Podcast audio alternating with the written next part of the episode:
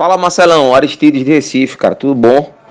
Marcelão, vê só, eu tô vendo aqui o guia é, do mês de julho, né? O nosso guia do mês de julho. E eu tô percebendo que houve aqui uma diminuição sensível aqui em alguns dividendos, percentuais de dividendos de algumas empresas.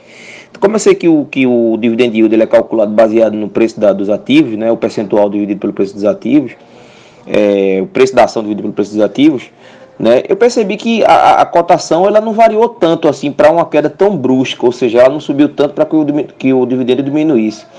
Aí eu queria saber o seguinte: é, houve alguma, algum, algum problema na, nessa divulgação, um redimensionamento? Enfim, porque eu percebi em várias empresas, tipo Taesa, Santander, BB Seguridade, Bradesco, todos eles diminuíram sensivelmente. Aí eu queria saber se está se tá, se tá correto mesmo, os valores estão corretos ou se foi algum lucro não recorrente que estava sendo considerado e agora não, não tem mais. É só essa dúvida, Marcelo. Obrigado, amigo. Abraço. Fala, Aristides, tudo bem? Aristides, está tudo certíssimo aí. O que acontece é o seguinte, cara, a gente está numa crise. Inclusive, o governo determinou que os bancos estão proibidos de pagarem dividendos até o final do ano. Então, é como você falou, por incrível que pareça, o preço das ações já, já chegamos a 100 mil pontos agora ontem, né?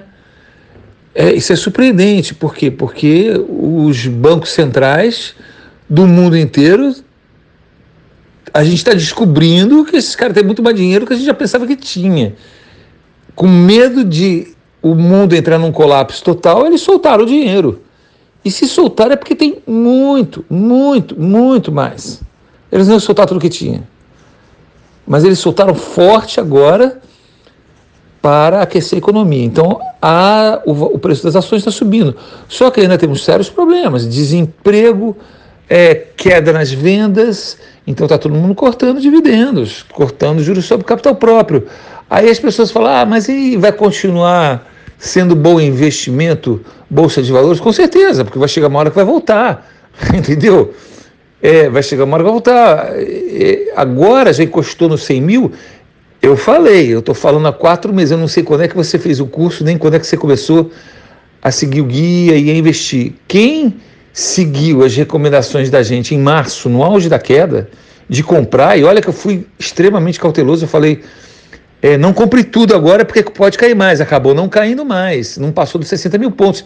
Eu achava que podia chegar nos 20 mil pontos, mas os bancos centrais soltaram dinheiro, a coisa levantou. Mas dentro do meu conservadorismo em bolsa, que eu acho que eu sou um, um investidor de bolsa conservador, mas extremamente seguro, né? Porque eu não queria errar, né? Então eu prefiro ter um pouco mais de cautela, não ficar é, tem gente que fala, ah, você podia ter ficado rico mais rápido se você tivesse certas empresas. Mas eu não vou ficar apostando em empresa que pode subir ou não. A minha carteira é, conservadora e ela sobe. Eu, inclusive, publiquei agora esse mês que ela dá uma média de 47,75% ao ano. Conseguimos, em quatro anos de existência de guia, 472% com os juros sobre os juros da carteira é muita coisa, cara, entendeu? Então, assim, eu, tô, eu estou extremamente satisfeito. Sendo que em, de março, quem comprou ações em março, como a gente recomendou, já ganhou quase 57% só agora, na subida